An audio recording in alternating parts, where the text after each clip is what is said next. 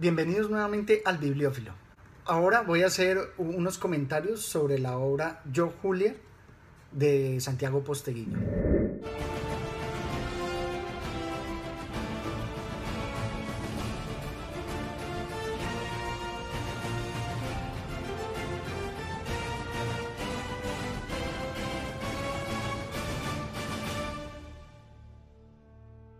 Me declaro un fan acérrimo de Posteguillo. Me parece que sus obras son bastante entretenidas y muy educativas. A pesar que el libro genera un pequeño desconcierto porque al sugerirlo el título como Yo Julia, se pensaría que la narración va a ser en primera persona, algo similar a Yo Claudio. Sin embargo, la perspectiva de la narración es de un omnisciente que está por fuera de la obra, con algunos pasajes del diario secreto de Galeno. Como en las obras de Posteguillo se entrelazan muy bien todos los aspectos eh, artísticos, políticos, y en este caso de la medicina, junto con los temas tan importantes de la política. La obra es muy entretenida y casi que podría generar un paralelismo similar a la obra del mismo autor, eh, durante la guerra civil que se presentó en la sucesión de emperadores desde Galba hasta Domiciano. En este caso, también eh, la lucha por el poder se va a dar entre varios eh, gobernadores que se van a autoproclamar emperadores y van a luchar por el poder. Realmente no conocía la historia de la emperatriz, y esta obra me animó mucho a continuar con otras lecturas, por ejemplo las de Dion Casio y eh, las de Herodiano, que posteriormente voy a relatar. Y pues me parece encomiable la forma en que Posteguillo combina la ficción con los hechos eh, históricos narrados en estas obras clásicas. Como siempre lo he dicho, Posteguillo tiene una forma de narrar tan envolvente con algunos matices de historias no propiamente de los protagonistas principales como podrían ser Julia, sino que también otorga detalles de personas, por decirlo así, del común, que nos relatan cómo era la vida en Roma en esa época. Para mí, Posteguillo es de los mejores escritores de novela histórica. Divide los capítulos en secciones muy cortas, que hace que la lectura sea muy amena, muy fluida. Inclusive me sucedió que muchas veces mientras estaba leyendo pues ya se iba haciendo hora de irme a dormir y no lo hacía porque un capítulo te lleva a otro y la lectura es tan rápida que te dices a ti mismo la gran mentira de siempre. Este es el último capítulo y me acuesto a dormir. Y así sucesivamente eh, alimentando tu curiosidad hasta casi que seguir derecho hay algo muy valioso que tiene Posteguillo y es la forma precisamente en que a través de una descripción de una escena logra representar, definir los personajes y representar eh, muchos hechos históricos que hace que su lectura sea muy didáctica.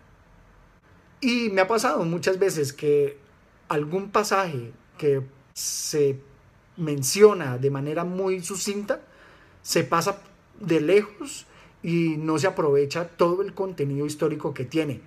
Eh, las veces que he releído la obra he tenido que destacar pues comparando la historia con lo que él va contando precisamente para destacar en todas esas pequeñas frases todo el contenido histórico que viene allí inmerso. Me gustan asimismo muchas de las reflexiones que él plantea durante la lectura al entrelazar temas religiosos dentro de la misma narración. Por ejemplo, nos relata aquí de uno de los esclavos y cómo él eh, tiene la percepción sobre los dioses. Hubo un tiempo en que consideró hacerse cristiano, pero cuando aprendió que los cristianos no hablaban de acabar con la esclavitud, sino solo de que los amos trataran bien a los esclavos, perdió interés en aquella religión y se mantuvo fiel a los dioses romanos, los únicos que conocía bien. Allí vemos cómo el tema económico es muy importante dentro de la misma religión. La obra presenta de manera encomiable eh, la sucesión de emperadores desde eh, Cómodo, que es el hijo de Marco Aurelio, ampliamente conocido, Luego del asesinato de Cómodo, viene la lucha por el poder, donde primero el Senado propone a Pertinax como el siguiente emperador, y ante la imposibilidad de de mantenerse con el poder debido al disgusto de los pretorianos, algo así como un golpe militar, luego va a ser subastado el poder y Juliano va a ser quien va a comprar a la guardia pretoriana para hacerse, con, eh, hacerse emperador. De manera simultánea, Septimio Severo y Pesenio Nigro van a proclamarse emperadores, de tal manera que eh, primero dado la cercanía de Severo por ser el gobernador de eh, Panonia en el Danubio, frente a Pesenio Nigro, que está en el oriente, él va a tener la posibilidad de llegar primero a Roma y acabar con el poder de Juliano. Luego de esa campaña va a atacar a Pesenio Nigro y también ahí en una batalla muy famosa de Isus va a hacerse con el poder y a través del manejo que muy bien y de manera muy entretenida relata Posteguillo, eh, posteriormente va a luchar contra Albino, que es el gobernador de Britania. Todo eso es eh, la lucha por el poder y a pesar de conocerse ya la historia y que yo se las esté relatando, van a disfrutar bastante su lectura porque realmente es muy entretenido e instructivo todo eh, lo que va relatando el autor. Asimismo, eh, se saca mucho provecho en que al ir conociendo la historia y este relato eh, a través de una vivencia ficticia, pues la vas a retener mucho mejor, mucho mejor en la memoria que si solamente se ofrecen los datos de, de manera cronológica y sin esta calidad literaria que sí presenta el autor. El estilo de Santiago Posteguillo me parece muy interesante. Él aprovecha en la técnica literaria ir sembrando o dejando pistas para que el mismo lector vaya eh, involucrándose en la lectura, como pues por ejemplo en mi caso, que trato siempre de adivinar qué es lo que va a pasar. Y con las pistas que él deja, pues casi que ese proceso inductivo es bastante eh, sencillo y pues lo que va a hacer es que te va a animar mucho más. Por ejemplo, eh, cuando él menciona eh, personajes que posteriormente van a tener importancia, va quedándote en la memoria o casi en el subconsciente y cuando aparecen, pues te vas a sentir no tan sorprendido, sino más bien animado en que tuviste la perspicacia de conservar en la memoria ese personaje.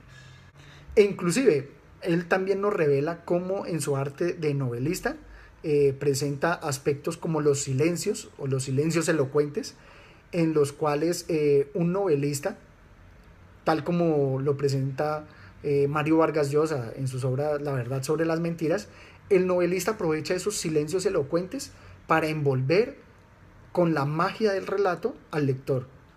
Por ejemplo, miren este pasaje que me parece excepcional. En todo caso, para el jefe de los Formentari, el apoyo que pudiera estar reuniendo Picinio Negro en el Senado no era lo más peligroso con respecto al gobernador de Siria, pero decidió guardarse la información adicional que disponía sobre Negro por el momento.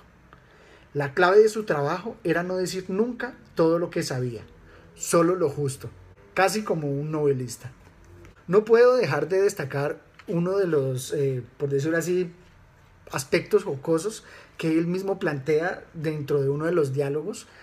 Y es un casi que un chiste pero eh, ambientado en la época y en el lenguaje latín. Mírenlo ustedes. Estaban hablando eh, John Casio con Sulpiciano sobre una de las monedas que había acuñado Juliano. Y valga destacar también que eh, las monedas y las, gráficas de las monedas que presenta eh, Posteguillo hacen que el libro sea todavía más entretenido. Pero bueno, dice aquí entonces, eh, entre la conversación entre Sulpiciano y Dion Casio. Dion Casio volteó el denario en la palma de la mano y lo, y lo miró por el anverso. En el otro lado de la moneda se podía ver al propio emperador Juliano de cuerpo entero, en pie, girado hacia la izquierda, sosteniendo un papiro en una mano y una esfera representando el mundo en la otra. Las palabras rector urbis, gobernante del mundo, rodeaban la figura. Es un poco patético, ¿no crees? dijo Sulpiciano. Bueno, replicó Dion Casio con una sonrisa. Con Nigro controlando Oriente y Severo el Danubio, autoproclamados ambos emperadores, el mundo al que Juliano se refiere aquí es más bien pequeño. Quizá debiera poner rector urbis, gobernante de la ciudad, y no orbis, del mundo. A lo mejor es una errata. Y aquí pues destaco que el juego de palabras con orbis, urbis es excepcional. Y asimismo errata, que también en eh, nuestro español, traído del latín, nos permite envolvernos en ese chiste, tanto en español como con sus referencias latinas. Destaco la importancia de leer antes, eh, informarse para poder disfrutar la obra de mejor manera. Por ejemplo, Aquí hay un pasaje en donde conocer muy bien, de pronto haber leído antes la historia de Yo Claudio o inclusive la saga de Roma de Colin McCulloch va a ser muy importante dentro de tu mapa mental para poder entender un pasaje como este donde se habla de tantos eh, personajes históricos. Dice, por ejemplo, el imperio, una vez más, siguiendo los ejemplos de Augusto, Tiberio o Claudio, contaba con un emperador que había nombrado a dos sucesores, Augusto lo hizo señalando a Cayo y a Lucio, sus dos nietos mayores, como Césares. Tiberio con Druso y Germánico. Claudio con Británico y Nerón. El hecho de que de aquellos seis Césares, solo uno, Nerón, consiguiera en efecto ser emperador tras intrigar contra Británico, no fue obstáculo para que Septimio repitiera la operación nombrando a su hijo Baciano, ahora denominado Antonino, César, igualándolo en dignidad y derechos sucesorios a Claudio vino. De ahí que la historia pues se pueda ver como algo cíclico, en donde se repiten las mismas usanzas, las mismas costumbres y por lo tanto los resultados. Y precisamente a través de los diálogos, como él presenta la historia, me gusta mucho el pasaje donde en una conversación de Claudio Pompeyano con su hijo hace un repaso pues de los emperadores, visto a través de la óptica que él está mostrando de las emperatrices. Entonces, pasando por Augusto con Livia, Agripina con Nerón, eh, Mesalina con Claudio, eh, las hermanas de Calígula, eh, y pues las parejas de Trayano, como fue Plotina, y Faustina de Marco Aurelio. a través de este pasaje, él da su interpretación. Precisamente en las notas, él menciona los aspectos de interpretación que son tan importantes y cómo un novelista puede contribuir al eh, difundir nuevas interpretaciones. Dice, esta es otra prueba más de cómo no solo hemos pasado por alto impresionantes personajes femeninos históricos como Julia, sino también escritoras de enorme calidad técnica y fuerza emotiva. La igualdad de género ha de construirse en el presente y pensando mucho en el futuro, aunque la igualdad también se hace, no ya reescribiendo la historia o la historia de la literatura, pero sí completando la que tenemos elaborada con el añadido de todas aquellas mujeres importantes que existieron y que tantas veces hemos pasado por alto para perjuicio de todos.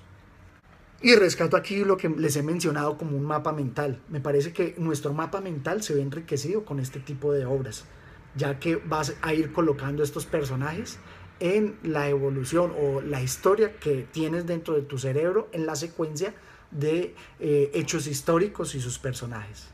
Todo lo anterior me hace preguntarme si se podría enseñar historia a través de estas novelas históricas. ¿Por qué no? Esto es todo cuanto tenía por contarles en esta ocasión y espero se suscriban a mi canal. Gracias.